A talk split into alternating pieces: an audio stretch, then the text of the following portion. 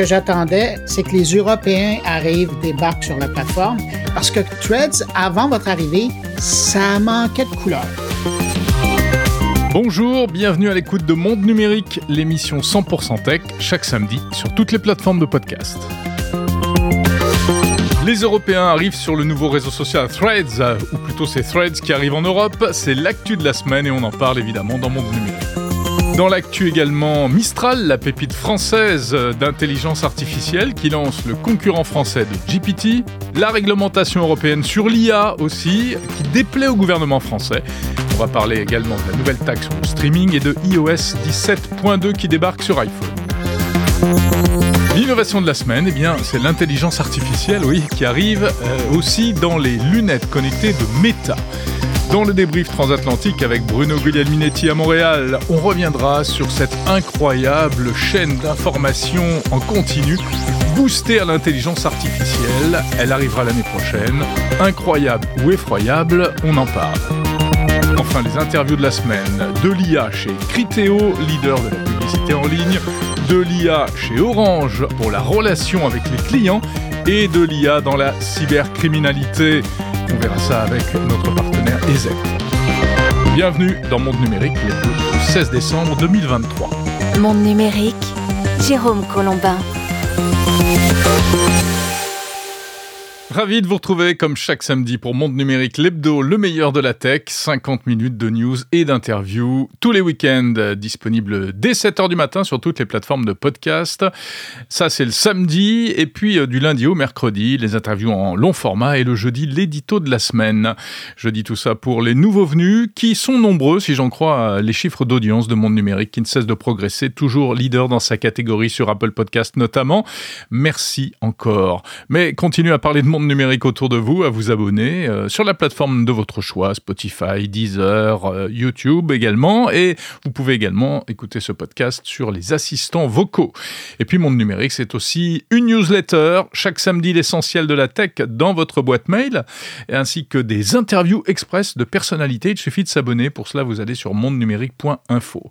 Monde Numérique, l'hebdo, chaque samedi, ce sont des interviews tout à l'heure, mais juste avant, le tour d'horizon de l'actu tech de la semaine semaine.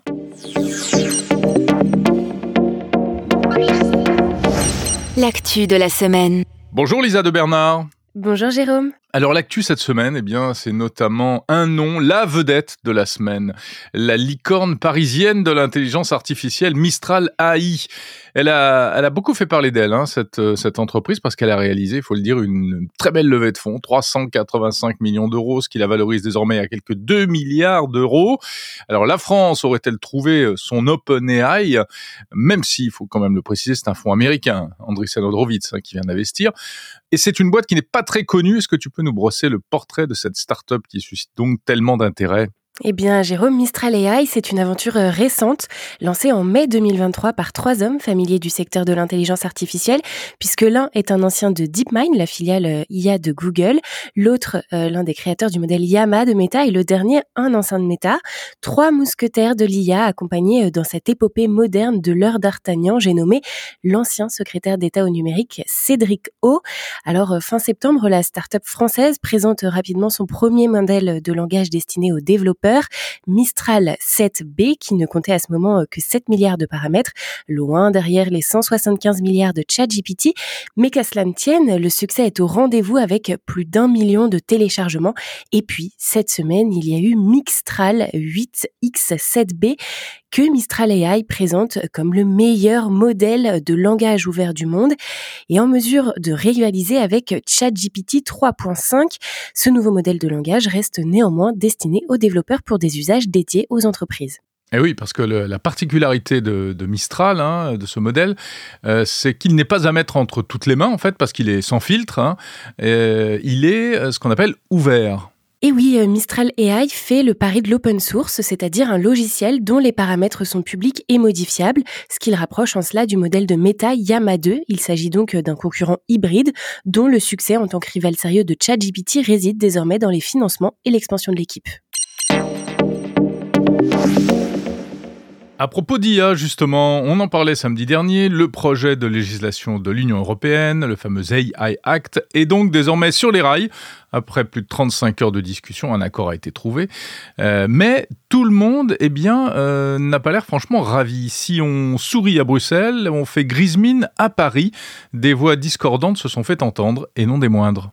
Et oui, c'est euh, Jean-Noël Barrot, le ministre délégué au numérique, et Emmanuel Macron lui-même qui ont exprimé leurs réserves face à, cette réglementation européenne.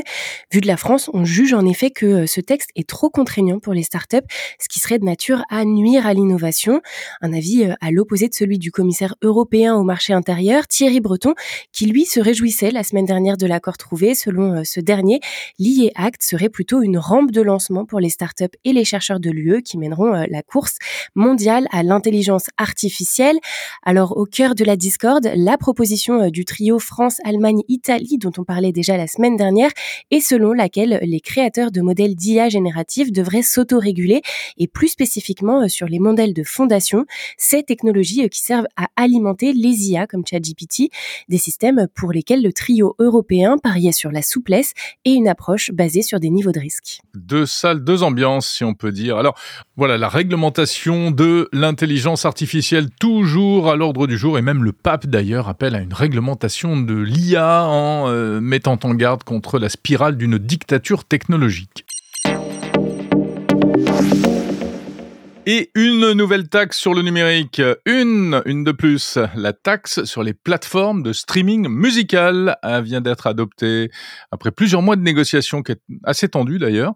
Cette taxe entrera en vigueur l'année prochaine, en 2024. Les grandes plateformes, euh, Spotify, Deezer, etc., vont donc être taxées sur le chiffre d'affaires au profit de la filière musicale. Et oui, ça sera à hauteur de 1,75% des revenus euh, des abonnements payants, une taxe destinée à financer euh, la création euh, musicale. C'était une demande d'Emmanuel Macron.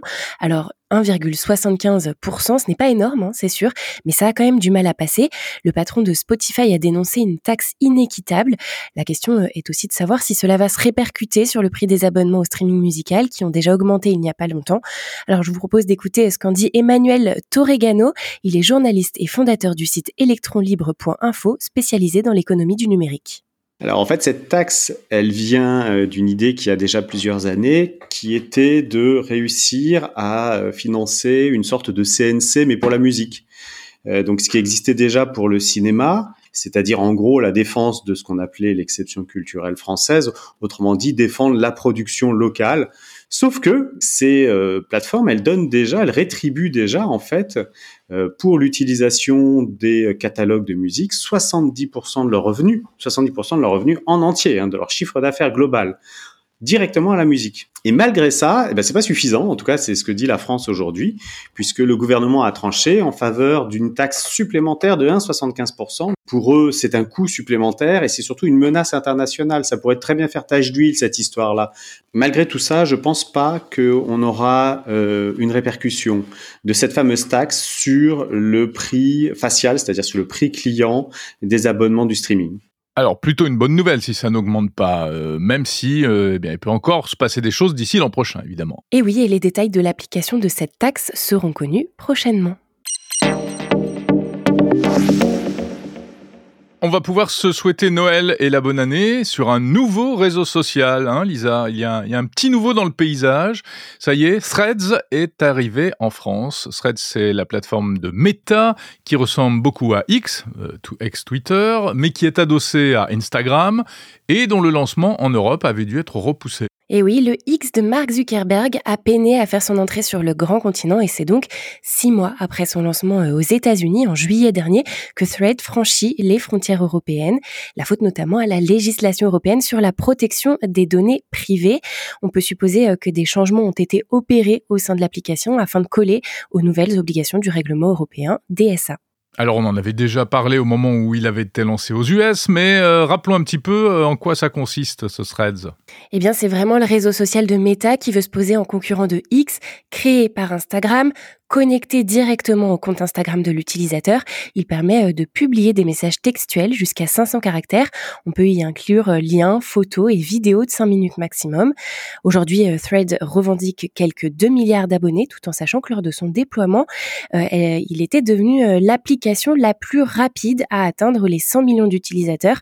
Reste à savoir du coup si le succès sera au rendez-vous en Europe en cette période de fête mais aussi de tourmente pour son concurrent X. Voilà, mais c'est amusant parce qu'il y avait quand même beaucoup de monde dès le lancement, dès euh, jeudi en fait, euh, jeudi après-midi et jeudi soir, avec même une espèce d'euphorie où chacun se mettait à s'abonner euh, furieusement aux uns et aux autres. En fait, on est en train de reconstruire les relations qu'on a déjà sur Instagram ou sur ou sur X. Mais comme tu le dis, reste à savoir si ça va durer. Bon, tiens, on en reparle tout à l'heure dans le débrief transatlantique avec Bruno Minetti. Et on termine ce coup d'œil sur l'actu tech de la semaine par une nouvelle qui va intéresser et qui va faire plaisir aux utilisateurs d'iPhone.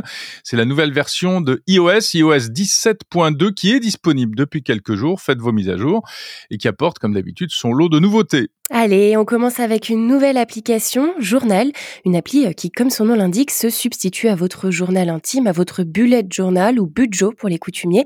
Mais alors, me direz-vous, Journal semble se rapprocher euh, de l'appli Notes, c'est vrai, à cela près que l'application est évidemment beaucoup plus axée sur l'esthétique et la personnalisation. Journal euh, ne manquera pas de vous envoyer des suggestions au cours de la journée pour alimenter votre budjo en souvenirs, texte, photos avec géolocalisation, musique, notes vocales. Le champ des possibles semble infini et invite à la créativité pour cette application dont je ne vous dévoile bien entendu pas tous les secrets.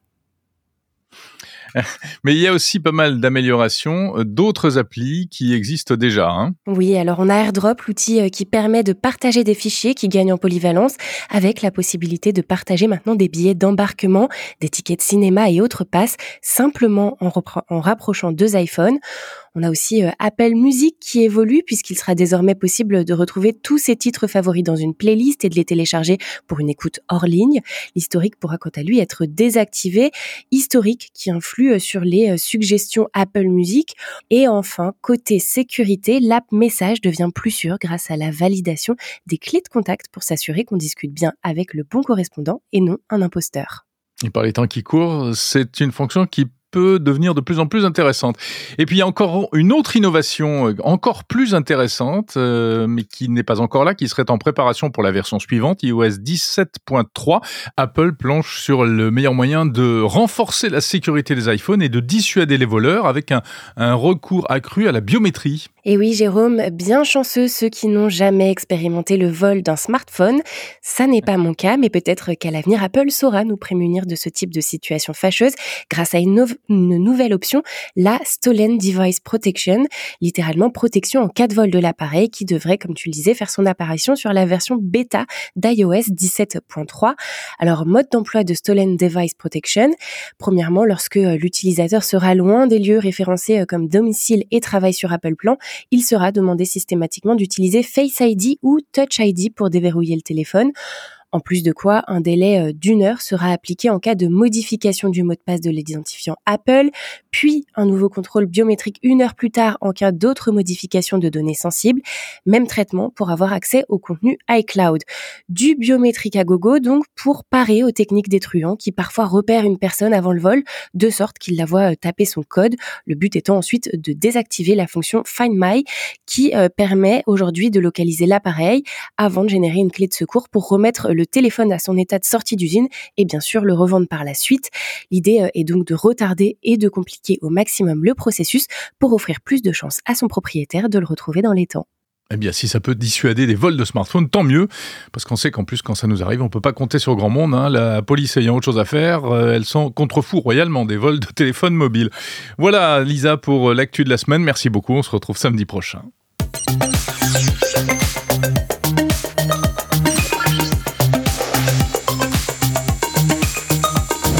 L'innovation de la semaine. L'innovation de la semaine. Chaque semaine, un coup d'œil sur une innovation euh, proche de nous euh, ou lointaine, euh, immédiate ou dans le futur. Et eh bien là, l'innovation de la semaine, ça pourrait bien être ces annonces de Meta. On reparle de Meta, en l'occurrence, donc le groupe de Mark Zuckerberg qui a dévoilé de nouvelles fonctionnalités pour ses lunettes intelligentes, les Ray-Ban Stories.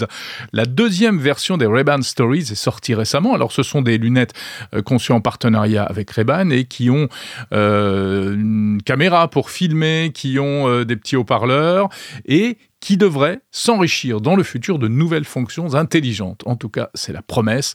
Elles seront bientôt, ces lunettes, boostées à l'intelligence artificielle.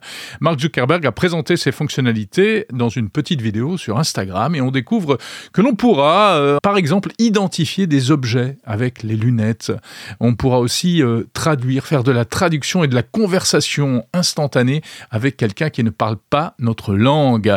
La traduction arrivera directement dans nos oreilles. Tout cela grâce à un assistant virtuel qui pourra être euh, et invoqué à tout moment en disant Hey Meta, euh, on pourra ainsi lui poser des questions. Alors, ça permettra aussi, par exemple, comme l'a montré Mark Zuckerberg dans sa vidéo, de faire des suggestions absolument fondamentales du genre regarde cette chemise euh, et dis-moi quel serait le pantalon qui serait le mieux assorti pour aller avec.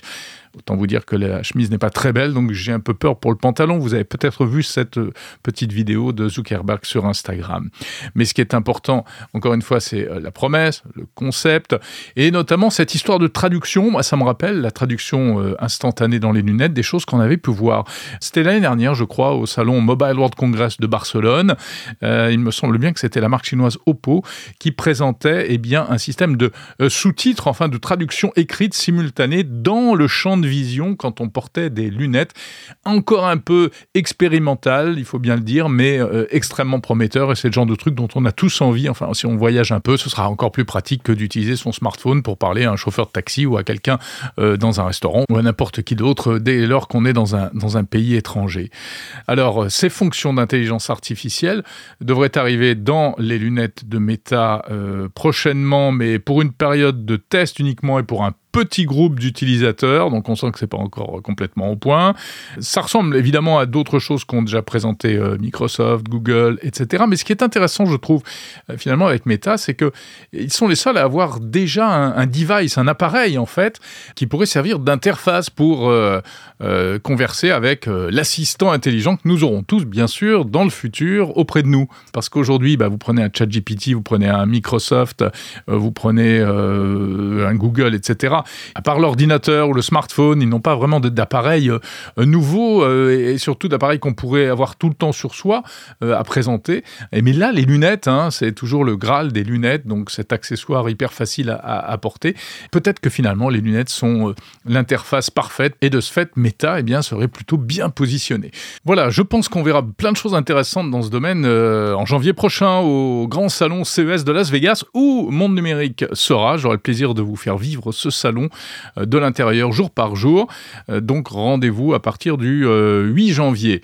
D'ici là, on continue à parler d'intelligence artificielle tout de suite dans un autre domaine, celui de l'information, avec mon camarade Bruno Gaudier-Minetti à Montréal. Le débrief transatlantique. Bonjour Bruno Guglielminetti, comment vas-tu? Bonjour Colombin, ça va bien? Alors Bruno, on se retrouve comme chaque semaine euh, pour cette séquence, le débrief transatlantique, euh, diffusé simultanément dans ton podcast Mon Carnet et dans mon podcast Monde Numérique. Et cette semaine, il y a vraiment un sujet qui nous a marqué tous les deux, c'est l'annonce de cette future chaîne d'actualité en temps réel, d'actualité continue, générée par euh, intelligence artificielle.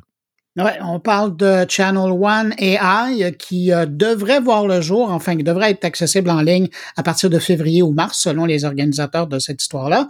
Et donc c'est un service officiellement il présente ça comme une chaîne d'information, mais on s'entend pour le moment, ce ne serait qu'un journal télévisé euh, d'environ une trentaine de minutes qui serait généré à partir de contenus selon euh, des informations qui proviendraient d'agences de presse. On dit qu'on va aussi travailler avec des journalistes indépendants Et, pour le reste, et, ce qui est un peu délicat, euh, c'est qu'au niveau, puisque là, on parle d'un journal télé, euh, contrairement à ce qui existe déjà en ligne, je pense à Radio GPT ou, ou l'application Juice d'un invité euh, que tu as eu et que j'ai eu dans le passé. Du français Raphaël Adjian, oui. Oui, c'est ça. ces applications-là fonctionnent, c'est en audio, ça va bien. Mais là, avec Channel One, on amène le facteur de la vidéo et ce qui est délicat dans ce qu'ils avancent, c'est que oui, ils auront des ententes avec particulièrement une agence, mais sinon, lorsqu'ils n'auront pas d'images pour illustrer leurs propos, ils vont utiliser des images, de la vidéo générée par euh, intelligence artificielle, et c'est là où il pourrait y avoir des dérapages. Ah ben là, mais c'est, ils violent un tabou journalistique.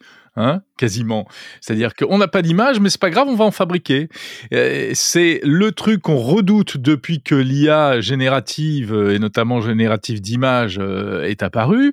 Les médias, moi je vois ici en France, il y a beaucoup de mise en garde. Tous les médias sont sur la défensive en disant non, non mais attention, nous on va pas faire n'importe quoi, aussi bien pour le texte que pour l'image. Et là, eux, ils y vont, mais franco, ils mettent les deux pieds dedans. Hein, c'est c'est assez incroyable. Et malgré ça, je sais pas ce que tu en penses, mais euh, forcément, on est à la fois un peu inquiet et puis en même temps un peu admiratif, ou en tout cas, on se dit, mais ouais, mais bien sûr, mais forcément, c'est normal que ça arrive, ça, aujourd'hui. Mais ce que je comprends pas dans leur démarche, c'est que euh, ils ont confirmé que ils ont payé des gens pour utiliser leur image et leur voix. Alors qu'on s'entend qu'aujourd'hui, là, ils auraient pu créer un personnage tout à fait euh, indépendant d'un être humain et créer la personne et puis créer euh, sa voix et juxtaposer. Là, tu parles des présentateurs, puisque les présentateurs sont virtuels. Hein, ils sont virtuels et avec un réalisme incroyable, hein, d'ailleurs. Absolument incroyable. Ouais, ils ont. J'ai l'impression qu'on aura le temps, l'occasion d'y revenir en février ou en mars prochain, là, quand ça va être mis en ligne. Mais euh, chose certaine, euh, écoute, ça a attiré l'attention. Euh, tu sais, le fait que toi et moi, sans se parler, on, en, on écrive là-dessus. Et puis, bon, les médias sont partis en folie avec ça parce que ça les challenge, hein, ils ont peur. Ah ben évidemment. Euh, ah, alors en plus, Channel One euh, affirme que eux, ils, sont un média sérieux. Hein, euh, ils vont faire de la vraie info. Mais évidemment, on imagine hein, qu'un jour, il y a un mouton noir qui va sortir et qui va être la même chose, mais avec que, que des fake news. Hein, quand ces technologies seront encore plus accessibles, encore meilleur marché, etc. Et il y avait un journaliste qui m'a posé une très bonne question euh, ce matin euh, en, en, interview. Il disait, est-ce qu'on va pas, euh, parce que ce qu'il propose Channel One, c'est aussi la personnalisation. Hein? On est beaucoup embarqué là-dedans. Là. Et là, il disait, est-ce qu'on risque pas d'amplifier la chambre d'écho qu'on reproche aux réseaux sociaux? Et moi, ce que je lui répondais là-dessus, c'était que ben, Ouais, ben tant qu'on reste dans le domaine de bon, vous voulez avoir plus d'informations techno ou santé ou voyage, ça, ça va. Mais imagine-toi dans un contexte, parce que le Channel One, c'est d'abord et avant tout américain, imagine-toi dans un contexte où, en pleine campagne électorale, les, les, présidentielles, c'est l'an prochain, euh, ils se décèdent à mettre le filtreur, ben vous voulez avoir de l'information vue par des démocrates ou des républicains? Oui, mais... Ça serait un enfer. Oui, mais c'est déjà un peu ça. les télés américaines, c'est déjà un peu ça quand même. Et puis de plus en plus, les médias sont polarisés quand même. Hein. Et puis moi, moi, je, suis allé même plus loin dans le raisonnement. Euh, euh, là, c'est une espèce de France Info euh, toute image virtuelle qui fait de l'actualité chaude. Mais demain, on pourrait avoir un challenge one de, de talk, c'est-à-dire des émissions de plateau avec des invités. Puis tu crées les invités que tu veux, tu sais, pour faire de la bonne polarisation comme comme on aime. Tu fais un mec radical très à droite, enfin pour vu de la France très à gauche, tu les mets face à face, etc. Tu crées des profils comme ça, tac tac, et puis tu les laisses disserter, discuter entre eux, et ça, ça va marcher. Hein. Jérôme, je pense que tu as quelque chose. Hein? Tu veux qu'on monte un business? Ben, je pense que... ah, mais moi, j'ai toujours dit que si j'étais, euh, malheureusement, ma, conscience me l'interdit, mais euh, si j'avais pas de conscience, il y a bien longtemps que j'aurais monté un, j'aurais monté un business de fake news, hein, parce que, à mon avis, ah, ça. Puis, t'es conscient qu'aujourd'hui, avec la technologie, je pense à, à mes amis de chez Rask.ai, la même programmation que tu montes en vidéo en français, par exemple, ben, tu la traduis, tu fais 30 chaînes différentes en 30 langues différentes en temps réel qui discutent la même chose. Mais il y a cet élément-là, effectivement, ça va être multilingue et ça, c'est énorme, c'est énorme. Bon, bref, c'est une vraie révolution, hein, ce, ce Challenge One qui doit démarrer euh, début 2024, tu as dit. Ouais, février-mars. Ah, il y a un autre sujet, Bruno, ici, qui nous euh, interpelle pas mal de, ce côté-ci de l'Atlantique en ce moment, c'est l'arrivée en France du réseau social Threads, qui est disponible eh vraiment depuis euh, jeudi, jeudi midi. Et c'est étonnant, il y a déjà plein de monde ce n'est pas du tout, par exemple, comme sur Blue Sky, tu sais, le concurrent de, de X, euh, qui était un peu et qui reste un peu confidentiel. Là, sur 13, là, moi, je me suis inscrit il y a pas longtemps. Il y a, tu vois, au moment où on se parle, ça fait à peine une heure et demie que j'y suis, et, et, je retrouve tous les gens que je connais d'habitude, les médias, les confrères, euh, les gens qui me suivaient d'un côté, les gens que je suivais déjà, etc. Et euh, il y a une espèce d'euphorie. ah, c'est super, coucou, machin. Alors, on sait pas du tout combien de temps ça va durer, et puis ce que ça va donner. Est-ce que ce sera véritablement différent de de X, je ne sais pas. Mais ce qui est intéressant, c'est aussi l'effet de, c'est dû à l'effet de levier d'Instagram, puisqu'il faut passer par Instagram. Et du coup, on retrouve toute sa communauté Instagram qui est parachutée dans le réseau Threads qui appartient au même groupe Meta. Et, c'est probablement euh, la chose la plus habile de Threads, c'est-à-dire ce lien avec Instagram. Donc, de facto, quand on se branche, on a déjà toute une communauté de gens qu'on suit selon ses intérêts, parce qu'on les suit de facto sur, Instagram, donc on les importe chez nous. Et c'est ça qui, qui, améliore, selon moi, l'expérience, parce que quand on arrive euh, sur Mastodon ou sur euh, Blue Sky, tout est à repartir à zéro, on se retrouve avec pas grand-chose. Tandis que là, pouf, on allume euh, et, et, puis tout est là. Et d'ailleurs, si tu me permets de, de, de te citer, Hello World, faisons sobre et classique. Je pense que c'est mon premier thread. tout est dit dans, pour ton arrivée sur, Threads. C'est mon premier message. Ouais, c'est assez classique. Hein. Hello World, c'est un grand classique. Threads euh, est disponible depuis longtemps euh, au Canada. Comment ça se passe aujourd'hui avec un peu de recul? Ça va mieux, ça va mieux. Non, sérieusement, euh, non, mais sérieux, Jérôme, moi, là, ce que j'attendais, c'est justement ce jeudi du mois de décembre 2023, c'est que les Européens arrivent, débarquent sur la plateforme. Et bon, je vous envoie une fleur, prenez-la pour, pour ce que c'est. Mais euh, parce que Threads, avant votre arrivée, ça manquait de couleur.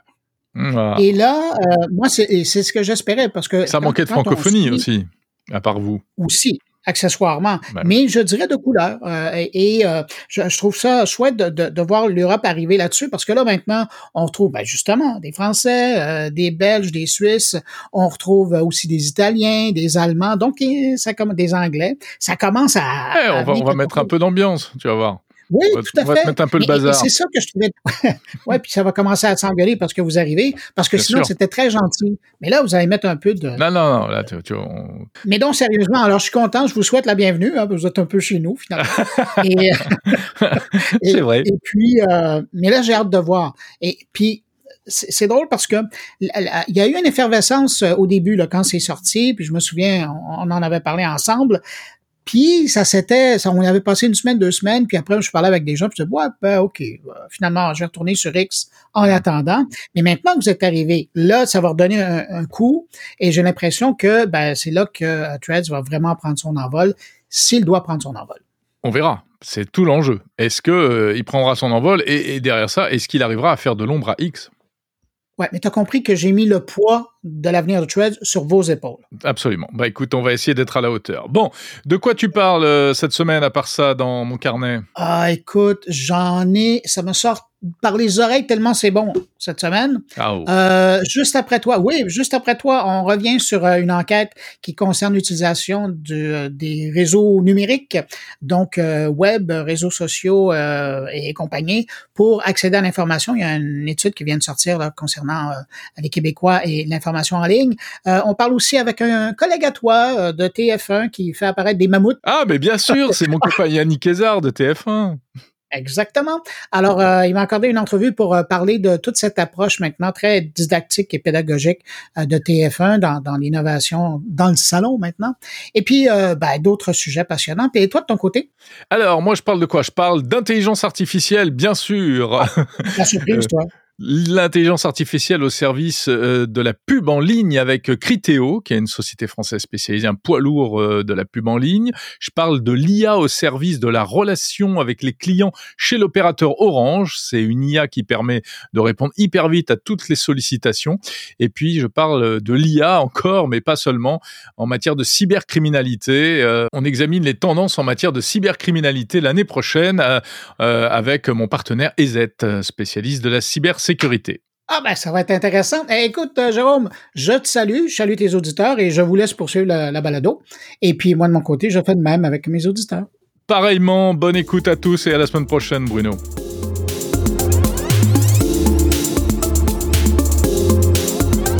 Monde numérique, le meilleur de la tech.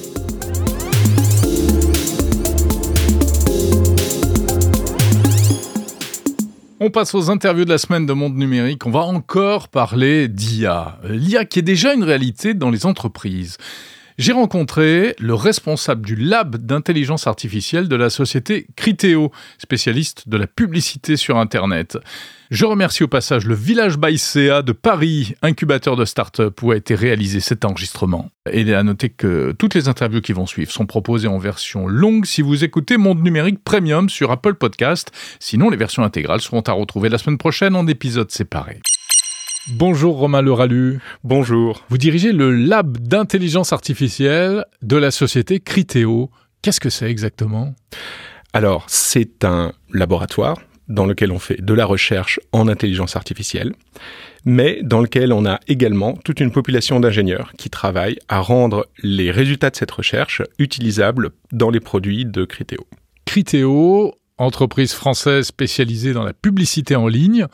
Euh, de quelle manière est-ce que l'IA euh, peut venir au secours de la publicité sur Internet? Alors, Criteo, c'est une, entreprise qui a été euh, créée avant même de faire de la pub sur de l'intelligence artificielle. On appelait ça du machine learning à l'époque. Et le principe, c'est de montrer aux gens des produits qui vont les intéresser. Le business model de Criteo, c'est d'acheter des emplacements publicitaires sur les sites éditeurs, la presse, tous les gens qui vivent de la publicité et de n'être euh, rémunéré que si l'utilisateur va cliquer sur une publicité et acheter un produit. Mhm. Donc lorsque vous êtes un site marchand, vous avez un million de produits à afficher à 30 millions d'internautes en France. L'intelligence artificielle, c'est ça qui va nous permettre de sélectionner à l'instant T pour un utilisateur le produit qui va l'intéresser, sur lequel il va cliquer et qu'il aura, euh, qui mettra dans son panier et mm. qu'il va acheter par la suite. Oui, et ça, c'est basé notamment, enfin, vous aviez démarré surtout sur ce qu'on appelle le, le, le, reciblage, le retargeting en anglais. C'est-à-dire que je regarde une fois euh, une paire de chaussures et après j'ai beaucoup de publicité de paires de chaussures pour m'inciter à passer à passer à l'acte et à passer à l'achat. Euh, alors tout cela a beaucoup progressé, évidemment.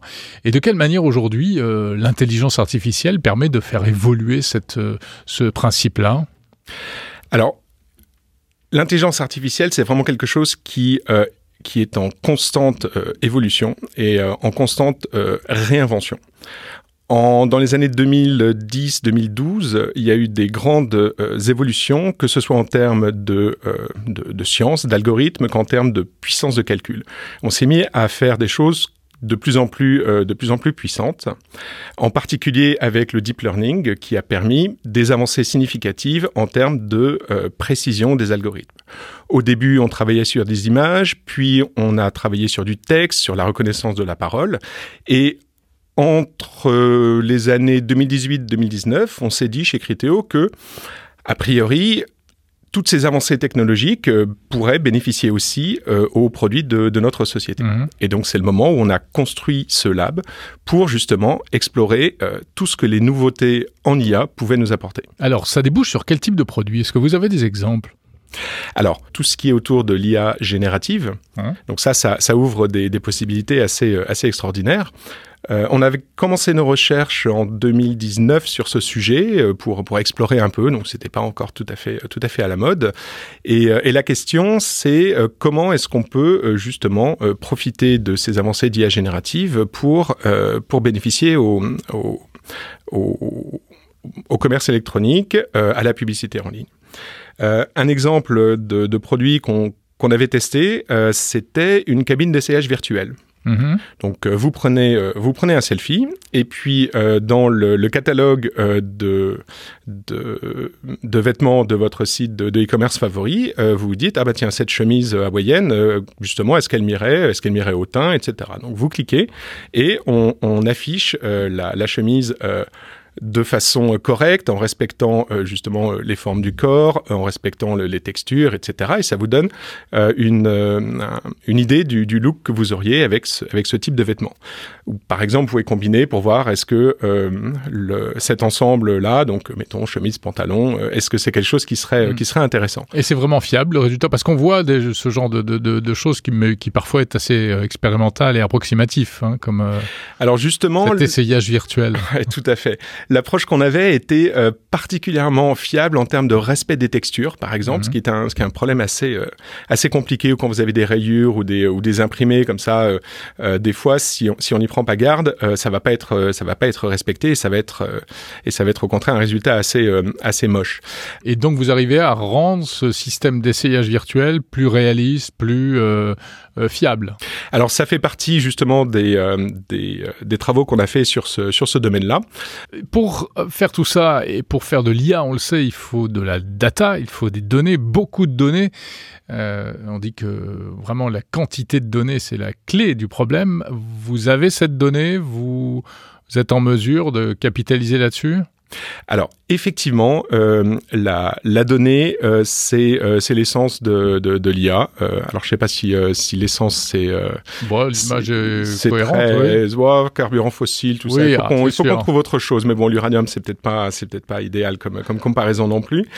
Mm. Donc oui. C'est le vent et l'air et, Le vent et la dans nos lumière de voilà, l'IA. exactement. Voilà, exactement. Donc oui, de la donnée, on en a, on en a beaucoup. Une des chances qu'on a à, à C'est euh, d'avoir pu euh, commencer à un moment où on était euh, parmi les premiers arrivants sur le marché. Donc, on a pu commencer petit ou petit ou moyen, on va dire, de sorte que maintenant, on a, on a la, possibilité justement d'avoir des jeux de données qui sont gigantesques.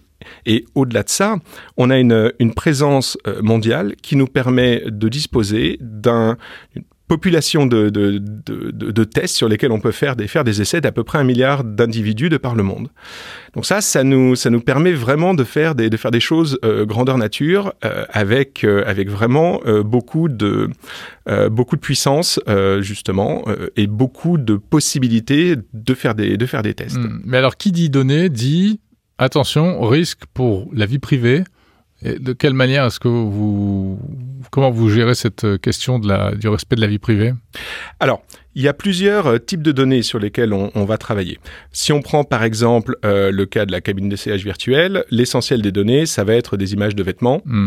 Euh, le catalogue marchand de telle ou telle enseigne, ce ne sont pas des, ce ne sont pas des données. Oui, c'est euh, pas à des données sensibles. À caractère sensible. Non, non, exactement.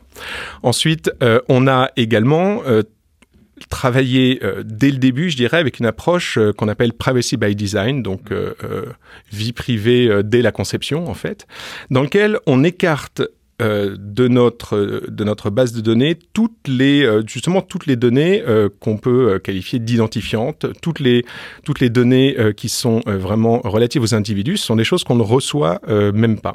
Les informations dont on va disposer, c'est l'utilisateur 1, 2, 3, 4, 5, 6, 7. Je sais pas qui c'est, c'est un numéro au hasard, mais qu'on va retrouver euh, au fur et à mesure de sa navigation. L'utilisateur 1, 2, 3, 4, 5, 6, 7 a vu euh, tel produit, tel produit, a cliqué sur, sur telle manière. Et ça, c'est suffisant pour nous pour prédire quels vont être les prochains produits, quelles vont être les prochaines opportunités. Et le- la combinaison de ces jeux de données de euh, comportement des gens lorsqu'ils vont naviguer sur un site euh, de e-commerce et lorsqu'ils vont interagir avec nos publicités, combinée avec les données qu'on peut extraire justement des catalogues et d'autres d'autres types d'informations, c'est ça qui nous permet justement de, de concevoir des systèmes performants. Demain, euh, on ne pourra plus concevoir le e-commerce sans l'intelligence artificielle. Euh, Romain Leralu. Je pense que demain, il y a beaucoup de domaines qu'on ne pourra plus concevoir sans l'intelligence artificielle. Euh, le e-commerce en, fait partie, Euh, mais je pense que l'IA va apporter énormément de choses euh, dans notre dans notre société. Oui. Merci Romain Leralu, directeur du Lab d'intelligence artificielle de Criteo.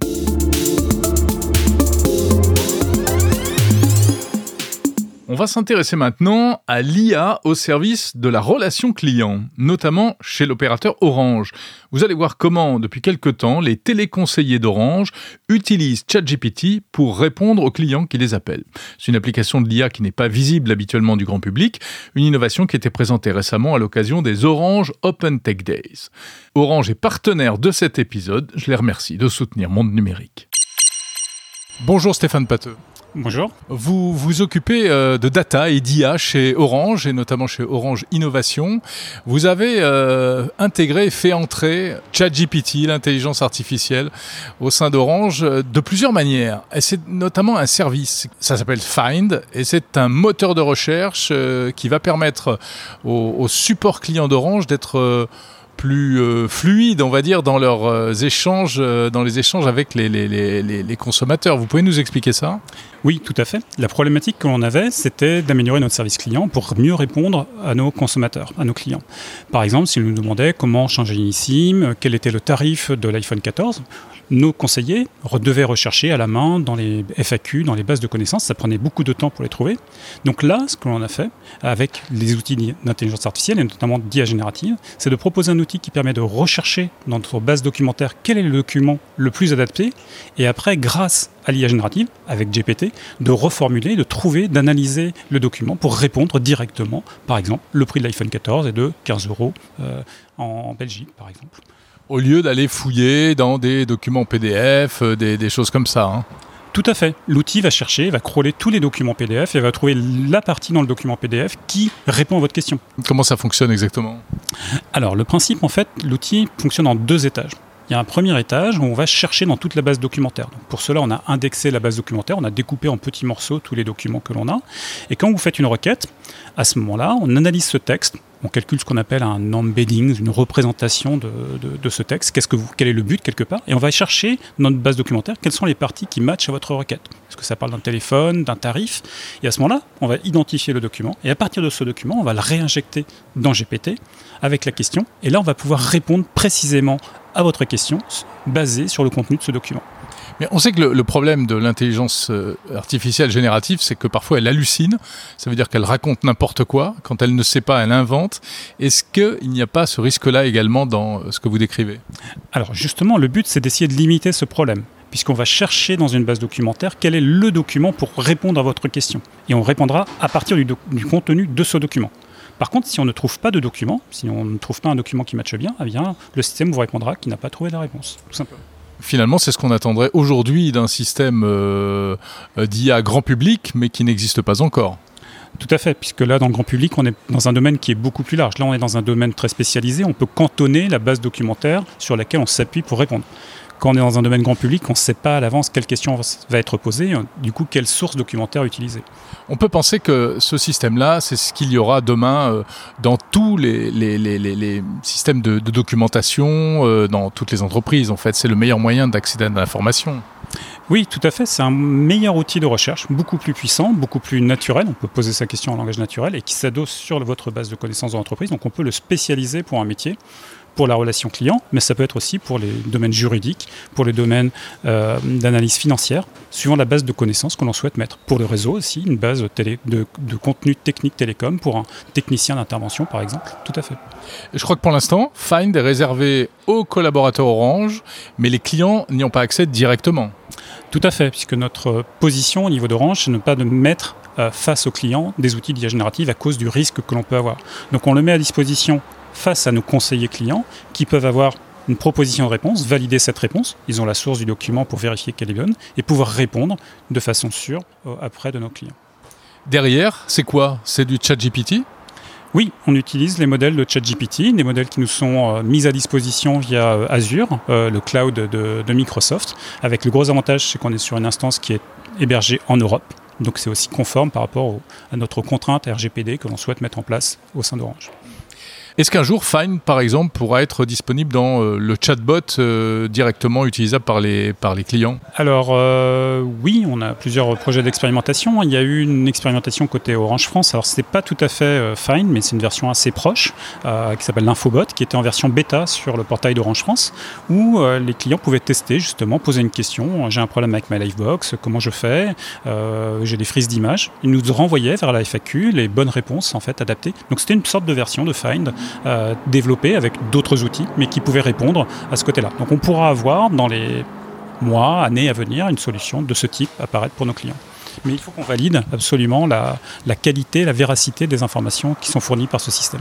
Toute dernière question. Euh, selon vous, on est vraiment rentré dans une nouvelle dimension d'accès à l'information avec ces outils-là? Oui, on a vraiment une démocratisation, je dirais, de, l'accès euh, des outils avec l'IA générative. On arrive à avoir des solutions qui sont techniques très pointues, qui étaient réservées à des experts, qui maintenant deviennent dans la main de, du KIDAM, de un peu tous les utilisateurs. Et c'est vraiment une révolution de ce côté-là. Merci beaucoup, Stéphane Pateux. Je rappelle que vous euh, travaillez sur euh, l'implémentation de ChatGPT au sein d'Orange et de tout ce qui est lié à, à l'intelligence artificielle et à la data. Mais on parle de cybersécurité maintenant dans Monde Numérique, comme chaque mois, en partenariat avec EZ, avec un coup d'œil sur ce qui nous attend en matière de cybercriminalité l'année prochaine. Bonjour Benoît Grenemwald. Bonjour Jérôme expert cybersécurité chez EZ. Alors la fin de l'année approche, Benoît, et on se demande euh, déjà, euh, en regardant ce qui nous est arrivé en 2023, ce qui va nous tomber dessus en 2024, quelles sont les tendances attendues en matière de cybercriminalité pour l'année prochaine? Eh bien, on a repéré quatre domaines effectivement, en se basant sur ce qui s'est passé en 2023 et en faisant des prédictions sur 2024, il y a quatre grands domaines dans lesquels à la fois les entreprises mais aussi les particuliers euh, doivent porter une attention toute particulière. Euh, le premier domaine, c'est bien entendu les rançongiciels. Le deuxième, les objets connectés. Le troisième, évidemment l'intelligence artificielle, et puis le quatrième, Android, euh, qui est le, le, logiciel, le système d'exploitation le plus répandu sur les smartphones et qui attire la convoitise de nombreux cybercriminels. Donc les rançongiciels, ça va être pire que ce qu'on a vécu euh, cette année et même les années précédentes? Alors, il y a deux, deux, changements majeurs. Le premier changement, euh, c'est le fait que les cybercriminels ne vont pas forcément chiffrer les données, mais elles vont les exfiltrer et ensuite mettre la pression pour que les victimes payent, notamment en faisant ce que l'on appelle l'extorsion, c'est-à-dire d'aller les dénoncer aux autorités si jamais ils ne payent pas la rançon. Et on le voit, ça tombe notamment sous le cadre euh, du RGPD, mais ça tombe également euh, sous le cadre d'une loi aux États-Unis. Et on a vu qu'un groupe de rançongiciels avait dénoncé sa victime parce qu'elle n'avait pas payé aux autorités aux USA. C'est incroyable quand même. Hein. C'est les méchants qui vont euh, dénoncer les gentils en quelque sorte. Exactement, euh, parce qu'ils ont réussi à leur, euh, à leur voler des données. Et puis la, deuxième tendance, c'est que aujourd'hui il y a donc des éditeurs de logiciels malveillants, des groupes cybercriminels qui vont proposer à des affiliés d'aller attaquer euh, les différentes entreprises. Donc on a bien une structuration dans cette euh, dans ce marché euh, et, ce que l'on constate c'est que il y a une certaine maturité, il y a un nombre on va dire suffisant d'acteurs, d'opérateurs de rançongiciels et un nombre suffisant aussi de d'affiliés. et ce que l'on imagine pour 2024, sauf s'il y a des gros démantèlements ou des gros arrestations, c'est que il y a une sorte de statu quo dans ce, marché, à la fois des, éditeurs et à la fois des affiliés. Par contre, ceux-ci seront de, de, plus en plus euh, exigeants et ils mettront de plus en plus de pression euh, sur, les, euh, sur les victimes. Alors, deuxième tendance, vous le disiez, les objets connectés. Euh, c'est pas une histoire nouvelle. Ça fait un moment qu'on dit attention, ça peut être des portes d'entrée, euh, les petites caméras à la maison, les, les objets euh, mal sécurisés. Qu'est-ce qui va se passer l'année prochaine? Ça va être pire là encore. Effectivement, les objets connectés sont souvent, euh, de par la difficulté de détection, de surveillance et, voire de, de, correction, euh, ils sont souvent négligés. Euh, négligés à la maison, on peut laisser des mots de passe par défaut, on peut les laisser allumer 24 heures sur 24, voire ouvrir des ports sur sa box pour pouvoir y accéder à distance, mais ils sont aussi énormément déployés en entreprise. Et euh, on sait qu'en entreprise, il y a notamment des routeurs, euh, il y a des usines entières qui sont euh, construites sur des objets connectés. il y a un petit peu plus de sécurité, hein, parce qu'on n'ouvre pas une usine directement sur Internet, mais malgré tout, ces objets connectés sont utilisés par les cybercriminels, notamment pour pouvoir avoir pied dans un pays et attaquer depuis cet objet connecté. C'est une sorte de de proxy ou de, VPN. Parce que euh, si vous venez m'attaquer avec une adresse IP qui vient euh, d'un autre continent, eh ben, je serai plus suspicieux que si l'adresse IP est celle du, de mon pays. Troisième tendance, l'intelligence artificielle. Par exemple, des cybercriminels, professionnels ou amateurs, et qui vont sur ChatGPT et qui disent Vas-y, écris-moi un code pour aller euh, m'introduire dans un système ou autre. C'est exactement cela. Euh, et, même si, euh, euh, si euh, les, les, les, les, grands, les grandes plateformes d'intelligence artificielle ont des systèmes de protection, euh, un, il existe toujours des moyens de les contourner, parce que je rappelle qu'un logiciel malveillant euh, n'est pas malveillant par essence, c'est avant tout un logiciel. Donc si je dis euh, euh, écris-moi un logiciel qui permet de chiffrer mon disque, eh bien l'intelligence artificielle n'est pas capable de savoir si je vais l'utiliser pour faire un rançongiciel ou si je vais simplement l'utiliser pour me protéger moi. Ça c'est la première chose. Et la deuxième chose, c'est que il y a bon nombre de modèles d'intelligence artificielle qui sont téléchargeable et installable euh, chez soi, euh, avec parfois la possibilité de, de, choisir des modèles qui n'ont pas de protection. Et on termine par encore un, un, phénomène attendu pour les mois à venir, c'est la vulnérabilité d'Android, donc Benoît.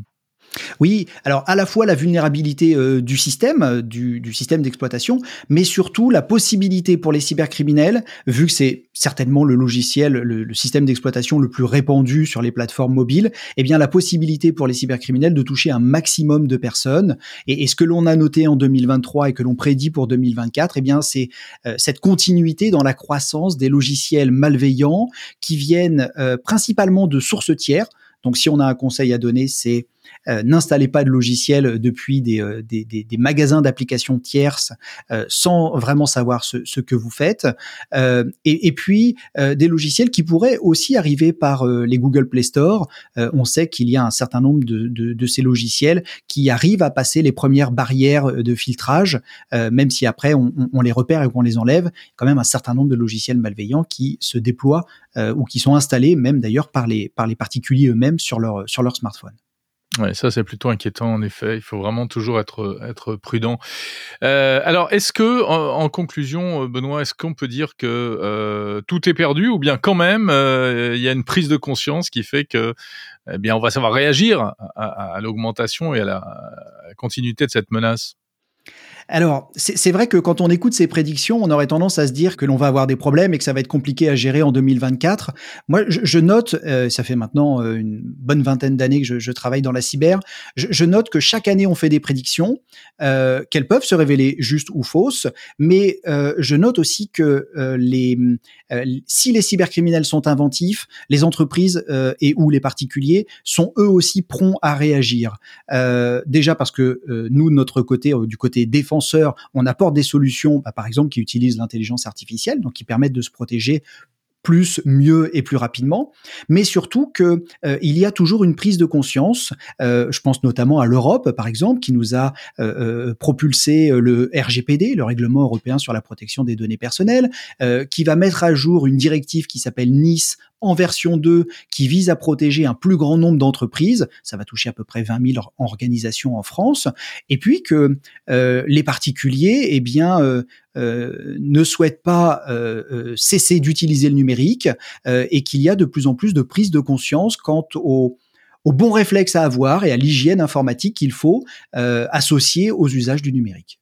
Bon, donc tout n'est pas perdu, et heureusement. Merci beaucoup Benoît Grenemwald, expert cybersécurité chez EZ, et euh, je vous donne rendez-vous euh, eh bien, à l'année prochaine, en 2024. Merci Jérôme, à bientôt.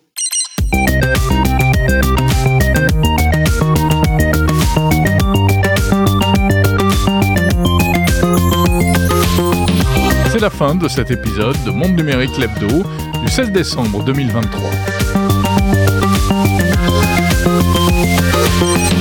Épisode concocté avec amour, comme chaque semaine. Merci de l'avoir écouté jusqu'au bout. Je vous donne rendez-vous samedi prochain pour un nouveau numéro de l'hebdo. D'ici là, ne ratez pas euh, les interviews en version longue, les éventuels bonus, actus, éditos, etc. à venir la semaine prochaine. N'hésitez pas non plus à commenter Monde Numérique sur les plateformes de podcast et à mettre des petites étoiles, c'est très important. Vous pouvez m'envoyer euh, des messages via les réseaux sociaux ou bien euh, par mail en allant sur le site mondenumérique.info où vous trouverez euh, d'ailleurs les transcriptions des, différentes interviews et sur mondenumérique.info. Profitez-en surtout pour vous abonner à la newsletter, vous ne le regretterez pas.